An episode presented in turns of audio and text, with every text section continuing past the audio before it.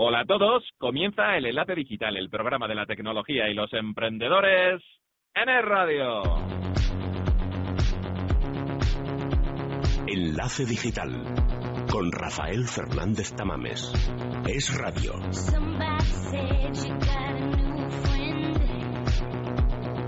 Nueva semana, edición número 67. Hoy Enlace Digital desde Colombia, desde Bogotá. Os agradecemos los mensajes que nos han llegado a nuestro Twitter, en arroba es Enlace Digital, a nuestro Facebook, en facebook.com barra radio Enlace Digital, a nuestro Google Plus, en plus.google.com buscando Enlace Digital, y en nuestro correo electrónico en enlace digital arroba radio punto fm.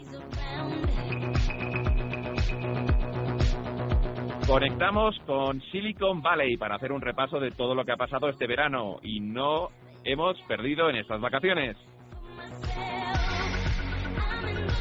Nuestro experto en apps analiza una aplicación para que en este inicio de curso retomemos la práctica de otros idiomas sin aburrirnos. Y para finalizar, videojuegos con las fechas definitivas de la PS4, la Xbox One y el análisis de la feria Gamescom. Todo esto y más con Rafael Fernández Tabames en el micro y en la dirección, Carlos Millán en la realización y Blanca Pérez en la producción en el enlace digital hasta las 2 aquí en el radio. Vamos a por ello.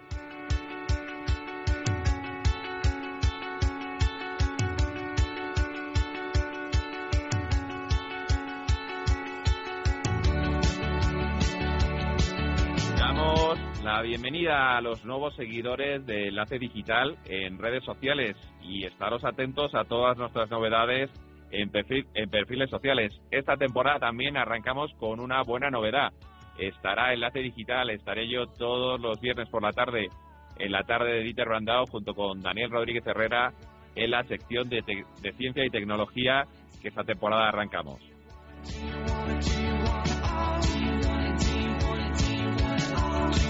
Tema del día en Enlace Digital hoy es conectar con Silicon Valley porque han pasado muchas cosas este verano y queremos volver a escuchar a Alfonso de la Nuez. Carlos, conectamos con Silicon Valley.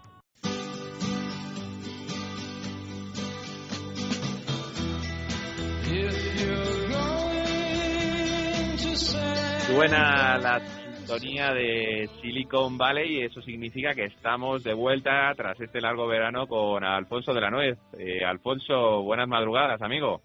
Muy buenas, ¿cómo estamos? Pues yo muy bien, estoy aquí por, por Bogotá, o sea, un poco más cerca de ti que las anteriores veces. ¿Qué tal ha ido el verano? Bueno, la verdad que muy bien. Eh, vacaciones eh, ya olvidadas porque estuve por España en junio. Hice unas vacaciones para mí eh, personalmente fueron fueron breves y anticipadas por por, bueno, por varias razones.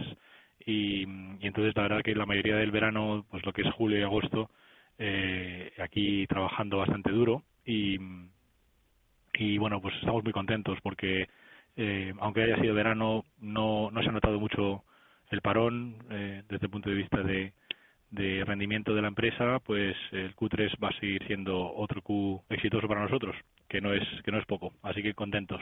Yo este verano, mientras escuchábamos en el radio los mejores momentos de, de enlace digital, eh, ojeé en estas consultas mías que tengo, que me gusta comprar mucho la prensa, eh, compré La Vanguardia y, y te vi en una foto, en, un- en una entrevista, en un reportaje que tenía La Vanguardia. Pues, cuéntanos, ¿qué, qué contaba La. Vanguardia? sí. Eh, bueno, hombre, encantado desde luego de, de- de tener ese reconocimiento. Eh, el título me pareció muy interesante porque decía algo así como tres casos de éxito en Silicon Valley y, y, hombre, pues eso siempre te hace sentirte muy orgulloso. Eh, lo que ha pasado allí era un poco que la, la vanguardia eh, había mostrado interés ya desde hacía unos años porque eh, estuvieron por aquí visitando eh, Silicon Valley hace, si no recuerdo mal, uno o dos años y habían hecho una serie de entrevistas con emprendedores españoles eh, y bueno, pues se, se acordó de nosotros eh, con motivo de la venta de Password Bank eh, que fue reciente. Eh, ese sí que es el caso exitoso a, destacar desde luego. Eh, pues se acordó de nosotros y, y volvió a contactar con, con los tres eh, que estábamos, bueno, digamos, traba- trabajando bastante cerca aquí, como somos eh, Roger Casals ahí en, en, en Password Bank, Carla Cabre y nosotros. Entonces, bueno, pues él quiso hacer una especie de update eh, del, de, con un artículo eh, sobre cómo están las cosas, insisto, un, con motivo de la venta de Password Bank, que, lógicamente es un, un éxito fantástico. Entonces, bueno, pues al, al hablar con nosotros, eh, yo también le conté eh, cómo van las cosas en, en, en UserZoom y como van, como van, tenemos también bastante éxito, eh, pues decidió decidió publicarlo también y, y, meternos en el artículo y lo cual con lo cual estamos encantados lógicamente.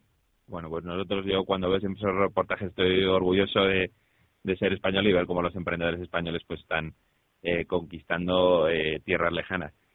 Cambiando de tema Alfonso nuestra eterna conversación de Marisa Meyer de Yahoo sus, sus nuevas iniciativas. Eh, hubo eh, en este verano nuevos movimientos. Nuestro compatriota Bernardo Hernández, que ha cambiado Google por, por Yahoo, que ha sido Correcto, uno de los fichajes de, de, de, Marisa Meyer. ¿Cómo has visto tú este fichaje de, de Bernardo y, y, y, cómo se están considerando los nuevos pasos de Marisa por, por la valle? Bueno, en general, eh, la, la, opinión general sobre Marisa y lo que está ocurriendo en Yahoo es bastante positiva. Eh, en general, ¿vale? Lo que pasa es que todo el mundo dice lo mismo, el tiempo dirá y ya está ahora en un plazo de tiempo eh, en el que está haciendo los movimientos estratégicos eh, eh, que ella considera que son adecuados para uh, relanzar Yahoo. Entre ellos está el efecto cool, el efecto diseño, el efecto eh, eh, que la gente entienda que la empresa tiene eh, un atractivo y ya no está anticuada, que es lo que pasaba antes, ¿no? Entonces, este, en esto, eh, eh, bueno, pues, ¿qué, ¿qué, qué, cosas hay que hacer para conseguir ese efecto cool, ese efecto eh, ese intentar eh, atraer a la audiencia de nuevo y decirle que somos guay del Paraguay. Eh, bueno, pues para empezar, la imagen, porque la imagen es muchísimo. Eh, la imagen gráfica, visual, eh, tiene muchísima repercusión en, en la percepción de la marca y en, las sensaciones que produce hacia la gente. Entonces, ¿Qué, ¿Qué, ¿Qué, significa esto? Pues que hay que tener en cuenta la importancia del logo y del, y del diseño visual, del branding, etcétera, etcétera. Eh, de hecho, no solamente ha habido un cambio de logo, sino que ha habido un juego con el logo. Si os habéis fijado, ha habido eh, varios logos dispuestos eh, en vivo durante mucho tiempo. Yo, me, yo mismo me, sorprendí de uno de ellos, que lo veía muy raro, eh, pero luego al final decidieron otro. Entonces han hecho un juego. ¿Para qué? Para invitar al usuario, porque estamos en la época de en la era social, en la que todo el mundo participa, en la que hay que estar muy cerca del usuario final, ¿no?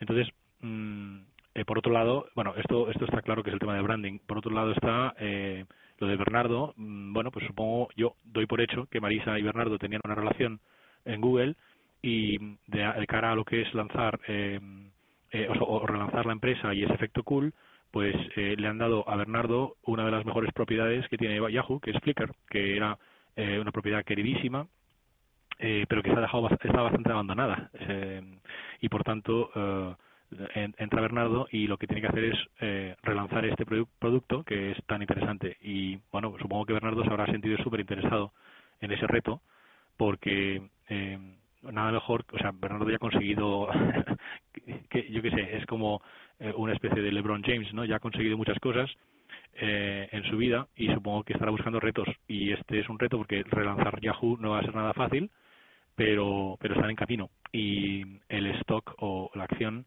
eh, eh, también está respondiendo lo cual eh, vamos a darle tiempo a, Marisa y vamos a vamos a ver si son capaces de, reconducir el barco. Sí es curioso justo lo, que comentas no porque eh, las propiedades que ha adquirido Yahoo en los últimos tiempos pues las han metido en el en el saco de, de su desarrollo y Flickr que bueno hace años era la, la gran novedad, la, la red no social de, de, imágenes, ¿no? Antes de que existieran apps como Instagram, etcétera, y que Flickr estaría llamada, ¿no? A, a estar como una app en todos nuestros smartphones, pues ahí Marisa y Bernardo tienen un reto eh, muy grande y de la parte de Marisa ahí en la valla, como lo que veo es la que lo puede la que lo puede producir y en España que conocemos a Bernardo pues si alguien lo puede no conseguir es es él veremos qué, qué ocurre por cerrar el, el tema Yahoo ¿te gusta el logo o no te gusta el nuevo sí, logo? a mí personalmente me ha gustado el último me parece bastante fino eh, me parece que cumple con esas uh, expectativas digamos de de renovación, está, es fresco. ¿eh? La, palabra que utilizaría es como en, en inglés fresh, ¿no? Así como muy eh, fresco y, y, no sé, tiene esa especie, funciona muy bien. Eh, una de las cosas que, que, lo primero que he mirado, por cierto, es eh, lo he mirado en el, en el iPhone y en el, y en el iPad, ¿no? Eh, eh, me importaba mucho ver cómo habían eh, resuelto no solamente el logo, porque es que un logo solo no, ya no existe. O sea, el logo es toda la combinación del branding eh, y el diseño, eh, incluyendo el logo, incluyendo todos los, los eh, iconos, eh, los colores y cómo eh, está todo bien estructurado, bien colocado, bien diseñado, en una palabra, respecto a los demás bueno, pues, diseños o, respecto a los demás. Eh, bueno, Eso es, sí, sí, ¿cómo, cómo es la integración, ¿no? Porque ahora mismo eh, tener un logo, lo que tú comentas, pues luego lo tienes que eh, incluir en iconos sociales, la gente tiene que reconocer tu primera letra o un icono, y también yo lo que veo que es algo importante con los rebranding, ¿no? Que, que pasa a nivel mundial, ¿no? Porque cuando se anunció el nuevo logo de Yahoo, por supuesto en la página americana estaba cambiado, la página española seguía igual. Eh, yo estaba curioseando desde aquí Bogotá la página móvil de, de Bogotá y, y su página oficial, la de, la de Colombia, Yahoo Colombia sigue con el logo antiguo. Es decir, cómo también cuesta hacer eh, con un logo ya el antiguo tan reconocido hacer un proceso de rebranding mundial, ¿no? Que, que es sí, eso, es, eso no es nada fácil tampoco y eh, mira, nosotros mismos tenemos la, la, la web en inglés, español eh, y alemán eh, y luego tenemos del inglés tenemos el inglés americano y la y la de la de Inglaterra y, y es complicado eh, se necesita eh, bueno pues una gestión y sé que somos cuatro gatos nosotros y, y cuatro países imagínate una empresa como Yahoo no pero yo creo que lo importante es esta integración eh, no solamente a, nivel ya de países sino también eh, lo que es muy complicado es el que todo el mundo está hoy en día eh, muy muy preocupado bueno más que preocupado muy ocupado eh, está en el todo el tema de la integración del diseño a nivel de experiencia de usuario a nivel visual y todo entre los diferentes eh, devices ¿no? entre lo que es tablet eh, móvil y, y web y, os garantizo que todo el mundo hoy en día está muy ocupado con el tema y, y es fundamental porque el uso del móvil lógicamente eh, eh, bueno pues está creciendo como está creciendo entonces esto yo creo que era el gran reto también del branding de Yahoo y, y, y yo creo que con Marisa a la cabeza y también Bernardo en Flickr y, y bueno las otras propiedades como Finance o Sports que son dos muy gordas para Yahoo también ahora ha comprado Tumblr eh, o sea yo creo que bueno pues están haciendo los pasos adecuados y ahora lo que tienen que hacer es eh, ejecutar ejecutar ejecutar eficazmente y veremos a ver dentro de un año en qué lo pueden convertir todo esto. Pues eso es, esperaremos siguientes semanas los, los avances de nuestra querida, querida Marisa Meyer.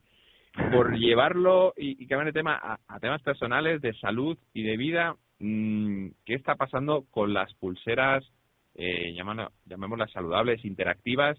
Yo hace un mes que me he comprado una pulsera app que me mide el sueño, que me mide lo que ando, ¿Cómo está ese fenómeno ahí en Silicon Valley? ¿Ya ha explotado? ¿Explotó? ¿Cómo está? Pues mira, curioso que lo digas porque ya tengo aquí un par de amiguetes que me la, me la llevan ya meses utilizándolo y que yo, vamos, me, me, me pareció sorprendente.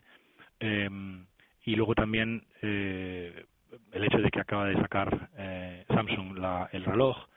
Eh, y, y por último, comentar que recientemente estuve en, el, en la tienda de Apple y toda una pared entera, eh, os hablo de la típica pared donde se suelen poner todos los cables, por ejemplo, o todo toda una, una pared dedicada a software. Bueno, pues había una pared toda dedicada a pulseras de este estilo. Y me pareció increíble. Entonces dije, hombre, algo, algo tengo que investigar esto porque eh, ¿qué, ¿qué, es lo que está ocurriendo aquí, ¿no?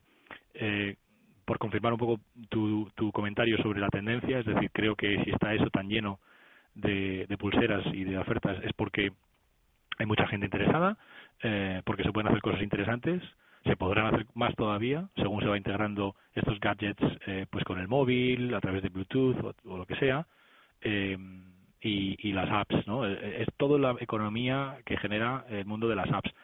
Eh, a mí me parece lógicamente muy interesante si lo que realmente miden, o sea, si realmente miden correctamente las cosas y estás preocupado por esas cosas, yo entiendo que que, van a ser muy vamos muy útiles ¿no? como, como, como pulseras como aplicaciones y encima son cool, son bonitas, pues, pues es un elemento de, de moda más. La verdad, eh, habrá que ver hacia dónde va todo este, todo este mundo de las apps y el mundo de la salud, ¿no? Me parece muy interesante. Bueno, pues nos quedamos con esa apreciación. Seguiremos este fenómeno de las pulseras este año en el enlace digital. Seguiremos conectando con San Francisco. Pero en esta primera reentré después de vacaciones, yo creo que vamos a dejar de descansar, Alfonso, que vuelvas a la cama y te volveremos a molestar el próximo sábado aquí en Enlace Digital. Que tengas una buena semana, Alfonso. Estupendo, pues encantado de hablar de nuevo con vosotros. Espero que hayáis pasado buen verano y nos, nos hablamos la semana que viene. Un abrazo. Un abrazo fuerte.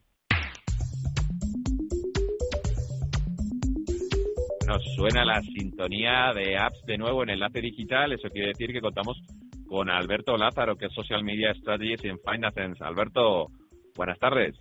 Hola, buenas tardes, ¿qué tal? ¿Qué app nos traes para este nuevo curso? Bueno, pues para empezar el nuevo curso, os voy a hablar de una app para aquellos que se hayan puesto como propósito de septiembre aprender idiomas. El nombre es Busu. Lo voy a deletrear para los que se la quieran descargar. Y bueno, es una aplicación para mejorar el nivel del idioma que queramos. Puntos fuertes. Pues bueno, esta aplicación cuenta con varias versiones, dependiendo del idioma que queramos aprender. Inglés, alemán, francés, japonés también. Y bueno, es posible incluso hablar con otros usuarios que se la hayan descargado eh, e intercambiar apuntes con ellos. Y bueno, la verdad es que las opiniones de, todos los usuarios que la están utilizando son muy, muy positivas. O sea que, bueno, sobre todo, he de decir la versión en inglés. Puntos débiles. Bueno, muchos de estos usuarios que también dicen cosas positivas eh, dicen que no, que le falta la prueba de speaking. Pero bueno, claro, es que es una app que, que, que solo funciona para aquellos que estén empezando, ¿no? A, a las primeras nociones, ¿no? De, de un determinado idioma porque para los que no los que ya tengan nociones más avanzadas pues puede que estos ejercicios pues les resulten un poco más sencillos y qué del precio bueno pues para empezar es totalmente gratuita eso sí eh, si quieres realizar el curso superior para aquellos con, que quieran eh, aprender un poco más, ir un poco más allá del idioma, eh, tendrán que tendrán que descargarse la, la versión Pro, que son 4,49 euros. Nota, pues le voy a poner un 4 porque se trata de una app muy sencilla y bueno, oye, que aprender un idioma no está de más. Así que ya no hay excusas para los que quieran aprender inglés o lo que sea. Gracias Alberto por traernos apps tan interesantes. Buenas tardes. Muy bien. Buenas tardes. Hasta luego. No hay liga este fin de semana, pero tendremos tiempo de deporte en la sintonía de radio desde las 6 de la tarde, programa especial de Tirando a Fallar. Estamos en pleno Eurobásquet y además de enhorabuena porque arrancamos la décima temporada de nuestro programa de baloncesto y a partir de las 8 nos centramos en los Juegos Olímpicos Madrid 2020, protagonista en la sintonía de radio hasta las 12 en punto. Todo el deporte en la liga es radio. Enlace digital con Rafael Fernández Tamames.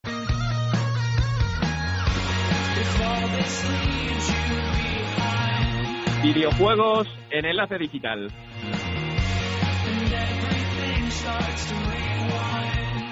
Una temporada más contamos en Enlace Digital con los mejores videojuegos en un año que promete ser tan intenso como emocionante con el lanzamiento de PlayStation 4 y Xbox One.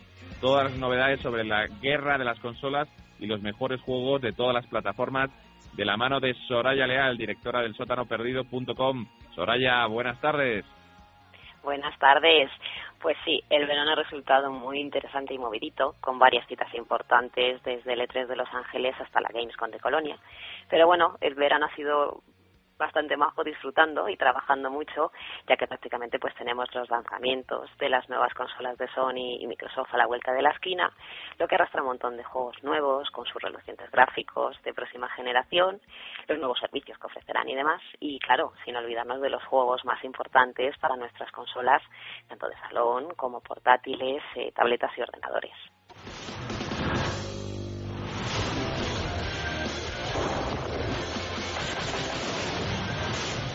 Arranca definitivamente entonces una temporada apasionante que viene precedida de un verano repleto de informaciones contradictorias, pero de muchas novedades. Vamos a comenzar por el principio, si te parece. Fechas de lanzamiento de las nuevas plataformas y sus precios. Bueno, antes de irnos de vacaciones no teníamos confirmado que PlayStation 4 aterrizaría el 29 de noviembre en Europa a un precio de 399 euros. Y esta misma semana también Microsoft ha desvelado que Xbox One también se lanzará en noviembre, concretamente el día 22, en 13 países, entre los que está incluido España, a un precio de 499 euros. 100 euros más que PS4, aunque bueno, hay que destacar que la consola de Microsoft pues incluye Kinect serie, mientras que la plataforma de Sony pues no trae otro dispositivo suplementario. Entonces, ¿cómo quedan las configuraciones de lanzamiento de las plataformas? Porque estas últimas semanas los fabricantes han cambiado muchos de los aspectos que traen las consolas. Bueno, en este caso Microsoft se lleva la palma, ya que, bueno, como recordarás, eh, se confirmaba que Xbox One pues necesitaría de una conexión permanente a Internet, eh, además de que los títulos físicos vendrían con un código de validación, etcétera, etcétera. Pues efectivamente lo, lo que pediría la instalación de los juegos en más de una videoconsola, cerrando la puerta al tan traído intercambio y a la venta de segunda mano.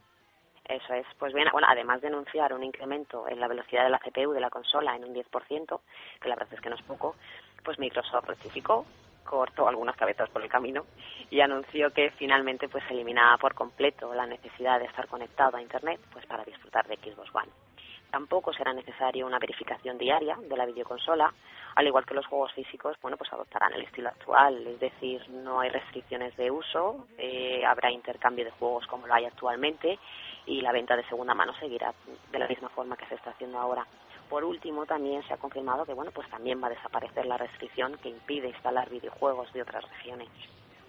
Bueno, como pasa con los DVDs. Sin embargo, no hay que olvidar que Microsoft sigue apostando fuerte por la nube, la conexión permanente a Internet, de modo que no sería de extrañar que, acompañando a esta nueva política de empresa, se adopten medidas para que el jugador vea in extremis las ventajas que tiene el cloud, la nube, o bien que aparezcan restricciones en forma de contenido, que puede ser.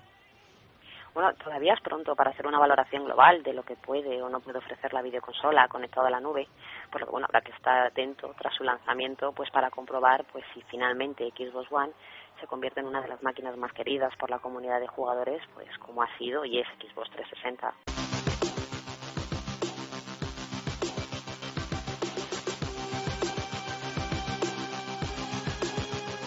Y en la otra orilla, a primera vista, con un poco de ventaja, se encuentra Sony con su atractiva PS4. ¿Qué novedades se ha producido este verano en torno a la nueva doméstica de la familia de PlayStation? Bueno, Sony ha mostrado o tener las cosas un poquito más claras o bien ha sabido transmitir mejor al consumidor cuál es su idea para la próxima generación de máquinas y la verdad es que este mensaje tan claro pues lógicamente ha calado con la intención de compra de muchos de muchos usuarios. De hecho podemos aportar detalles nuevos o informaciones suplementarias, pero bueno, ni las intenciones ni el planteamiento de PlayStation 4 han variado desde su anuncio. Y entre las novedades, Soraya, ¿qué se puede destacar del nuevo sistema de Sony? Bueno, además de lo que ya sabíamos, es decir, una mejor jugabilidad con gráficos de impacto, más velocidad, la personalización inteligente, la integración también en las redes sociales, así como las características de la segunda pantalla, pues este verano se ha desvelado que además de todo esto, los usuarios podrán de modo opcional pues ser identificados por sus nombres reales dentro del entorno de la consola. Eh, sobre la interfaz, pues se ha confirmado que antes de reproducir un título, PS4 pues mostrará información sobre él, incluyendo pues los comentarios de otros jugadores y el contenido descargable que pueda tener este título disponible. Eh, del mismo modo también se ampliará y se ha confirmado que se ampliará el límite de la lista de los contactos. Y en cuanto al juego remoto, pues lo que se muestre en PS Vita será pues un fiel espejo de lo que se muestre en el televisor, aunque bueno, los desarrolladores en este caso tendrán que adaptar la configuración de los botones, dado que la portátil pues no dispone de los gatillos como el mando de control de PS4.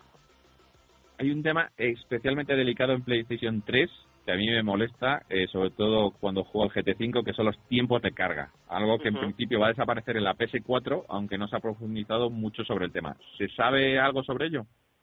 Bueno, como bien dices, parece que los ingenieros de Sony no están por la labor de tropezar de nuevo con la misma piedra y han desarrollado un sistema para reducir al mínimo el tiempo de las pantallas de carga, lo que bueno nos va a permitir disfrutar del título a partir de la primera fracción de código, mientras que el resto del programa se incorpora sin ningún tipo de molestia al, al disco duro. Pero bueno, no se han confirmado tampoco nuevos detalles sobre el funcionamiento o nuevos funcionamientos del sistema. Hemos hablado de Xbox One, de PlayStation 4 para finalizar, un par de videojuegos ahora ya de cada plataforma a los que seguir la pista de cara al lanzamiento de las nuevas consolas, ya que todas ellas vendrán acompañadas de uno o dos juegos y es inevitable que se quedarán grabados en la memoria de cada jugador pues la verdad es que mm, es muy difícil decantarse por uno u otro porque contamos con un catálogo de lanzamiento espectacular por ambas partes. Pero si tuviera que elegir un par de exclusivos para cada plataforma, pues en este caso me quedo con Forza Motorsport 5 para Xbox One y Clifton Shadowfall para PS4. Dos multiplataformas también marcados por el 4, eh, Assassin's Creed 4 Black Flag y Battlefield 4 también, ambos tan grandes como espectaculares. Pero bueno, hay muchísimos más títulos que bueno, pues iremos viendo las próximas semanas. Pues gracias Soraya y saludos como siempre a la Costa del Sol. Muchas gracias.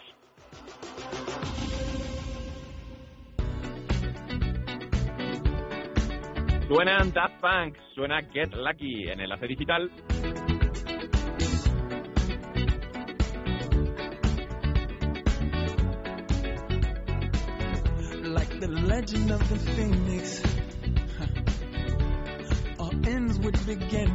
Nosotros nos vamos, nos escuchamos el próximo sábado a la una y media. Les dejo con la mejor compañía, con la radio, con el radio, ahora informativos. ¡Feliz semana!